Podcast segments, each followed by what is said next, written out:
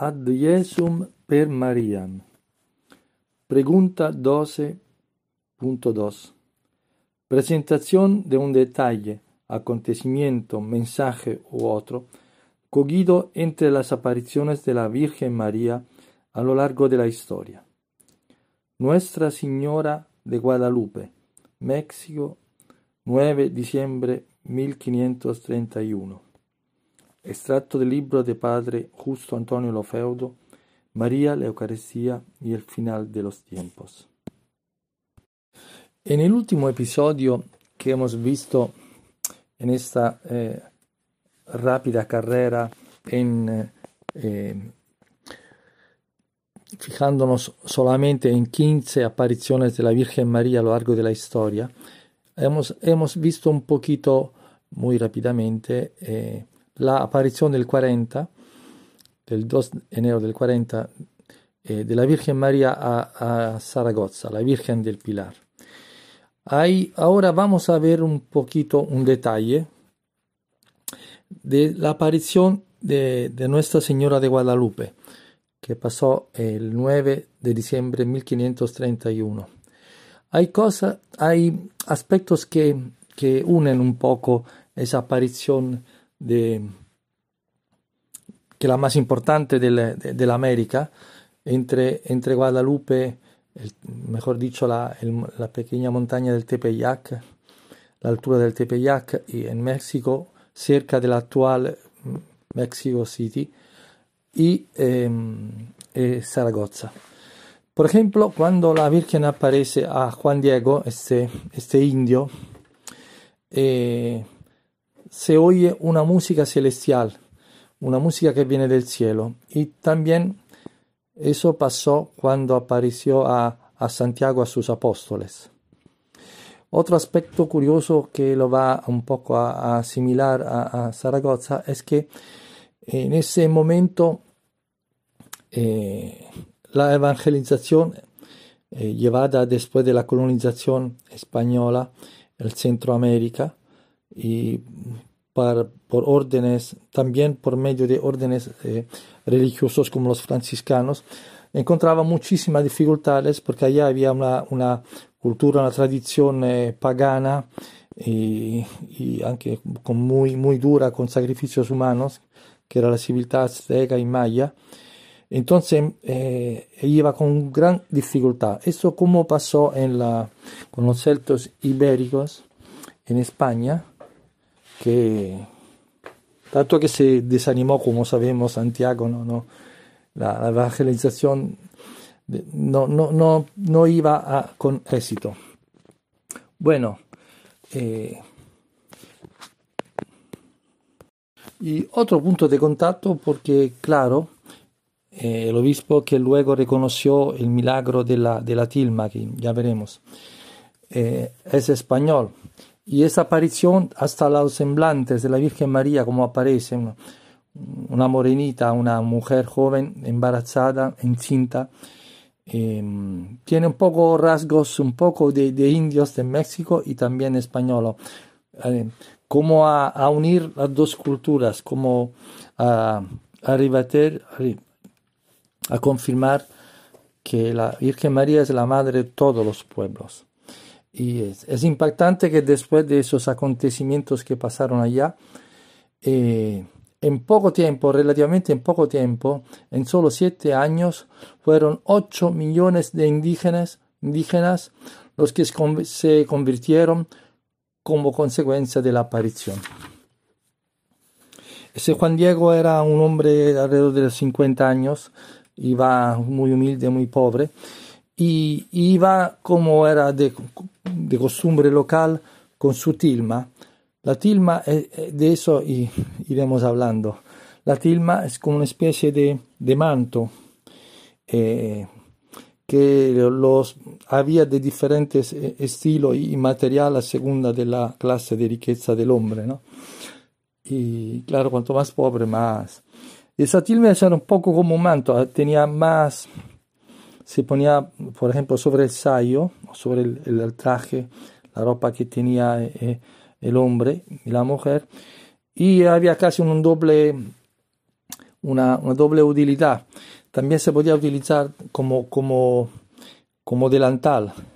Es curioso que en, la aparición de la Virgen María en el 1846 en los Alpes franceses, eh, La Salette, ella aparece un poco eh, la Virgen María, en, aquella ocasión muy triste, los dos pequeños pastorcillos, Melanie y Maximin, eh, se ve vestida como con un delantal, que, porque si es satín, ese capote, no sé cómo decirlo, si se pone delante tenía un, uso, o atrás otro como un manto, por, supuesto.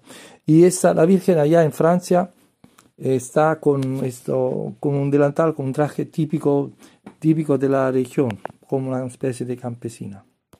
Bueno, Juan Diego, ese pequeño hombre, pequeño también de, de, altura propio, iba por el camino, recién eh, convertido al cristianismo, viudo, sin hijos, cuando de repente le oye esa música y la Virgen María, que le dice esas palabras. Juanito, el más pequeño de mis hijos, yo soy la siempre Virgen María, Madre del verdadero Dios, por quien se vive. Deseo vivamente que se me construya aquí un templo, para en él mostrar y prodigar todo mi amor, compasión, auxilio y defensa a todos los moradores de esta tierra y a todos los que me invoquen y en mí confíen. Otra peculiaridad que asocia Zaragoza a, esa aparición es que la Virgen pide la construcción de una capilla que luego en Zaragoza se convertirá en un gran templo, un gran santuario. Esto sabemos que no por dar gloria a, ella, a sí misma, sino para eh, apoyar, evangelizar, hablar y manifestar su Hijo querido, Jesús, Dios, Dios hecho carne.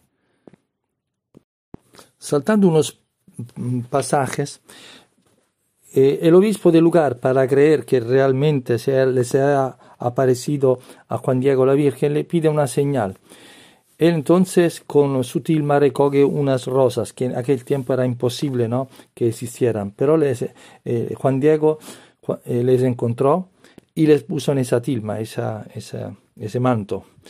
Y cuando le, sin ver nada y, y con esas, enseñándola a nadie, sino directamente delante del obispo.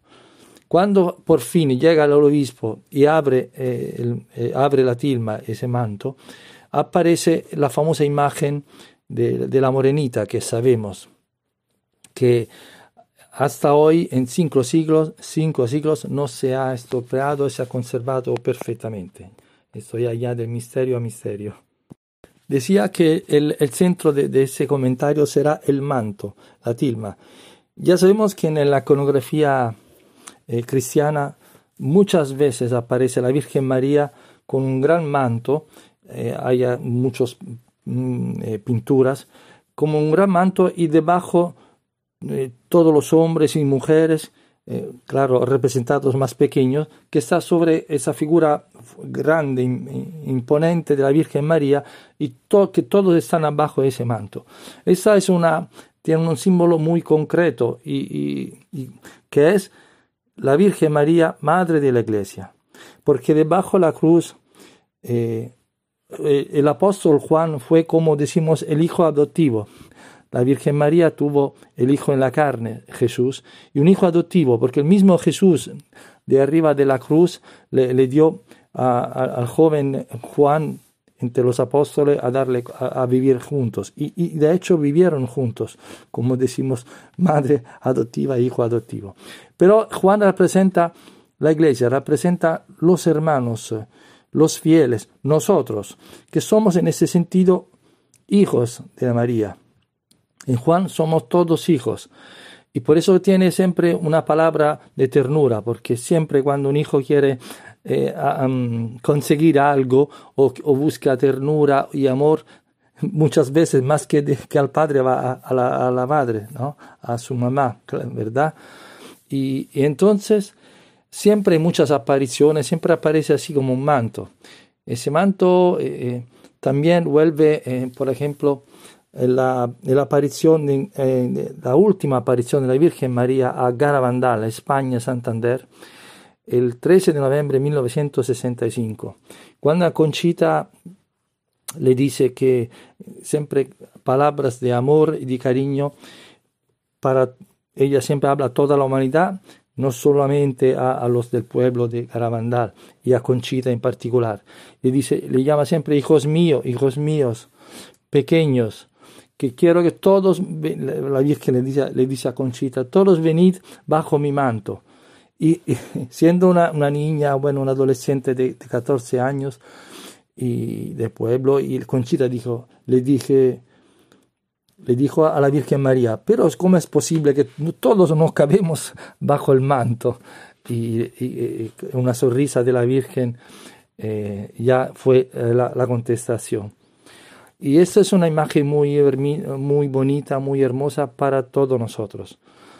Eh, la Virgen lo llamaba siempre mi pequeño hijo, el más pequeño de todos, a Juan Diego. La morenita llamaba a la Virgen en México. Todos nosotros somos llamados a ser esos pequeños que van bajo el manto de la Virgen María, porque hay seguridad, hay fuerza, hay protección. Eso no según la, la, mentalidad del mundo, que es como un pasárselo bien, una felicidad mundana, hecha de, no sé, de riqueza o de éxito o de, de todo lo que, que, un hombre que solo vive de, en la tierra, solo vive de, de, de lo material, eh, quiere, no? Aspira, no, no. Eh, una protección que será eh, aguantar, soportar, dar un sentido anche durante la cruz, durante la prueba, de la prueba y, sobre todo con el premio final. Entonces el manto, eh, todos nosotros vamos bajo el manto, como también dice la bonita oración, sub presidium, ¿no? Eh, bajo tu amparo, ¿no? de la famosa eh, oración que es muy antigua, más antigua de la Ave María. Somos llamados a estar bajo el manto el, de la Virgen María, bajo esa, dentro de esa tilma, esa tilma de, de Juan Diego. Alabado sea Jesucristo.